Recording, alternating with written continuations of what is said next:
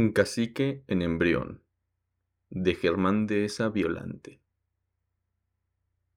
El diálogo que ahora leerás, lector, lectora dilecto, ocurrió el día primero de octubre, y en él intervino el pequeño Andrés, que comienza a dominar el español, y su padre, que comienza a ser dominado por el español. En el condominio horizontal tipo Infonavit, donde está situada mi casa habitación, hay una amplia área comunitaria de jardín el diálogo ocurrió en algún apacible recoveco de este jardín. Hasta donde recuerdo, es el primer diálogo hombre a hombre que tengo con el tamalín. ¿Sabes, Andrés, de quién es el cumpleaños dentro de dos días? El enano me miró como miraría Einstein si alguien le hubiera preguntado la tabla del 4. Pues de mamá, me respondió con aire levemente fastidiado. Muy bien, Andrés. Ahora quiero que te acuerdes de tus cumpleaños y de todos los regalos que te traen tus amigos. ¿Los recuerdas? Sí, me contestó, pero falta mucho, dijo no sin cierta melancolía. Pero para el de mami falta poco.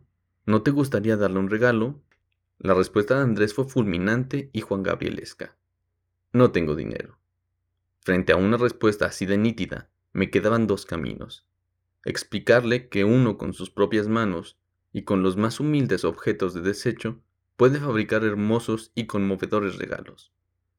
Aquí, el problema es que yo desde siempre he sido una bestia pilosa en esto de las artes manuales, y si tomáramos este camino, creo que el enano y su padre terminarían batidos en engrudos y pinturas Vinci, y con resultados que no alcanzarían el mínimo coeficiente estético que se merece la nueva reina de la danza mexicana.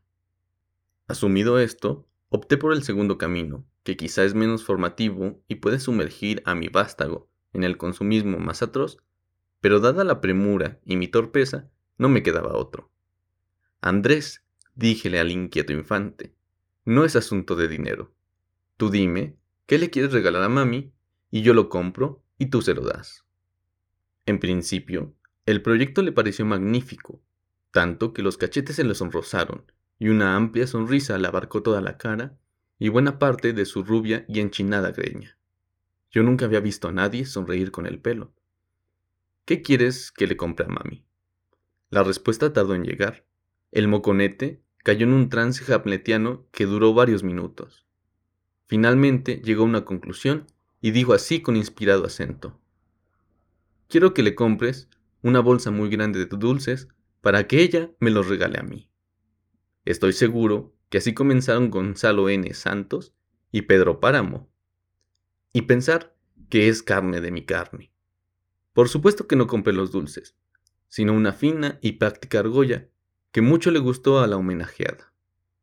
Al forzadón unante no le gustó tanto, y desde ese día hasta hoy creo descubrir en su mirada una chispa de rencor. Ni modo. Octubre 8, 1997.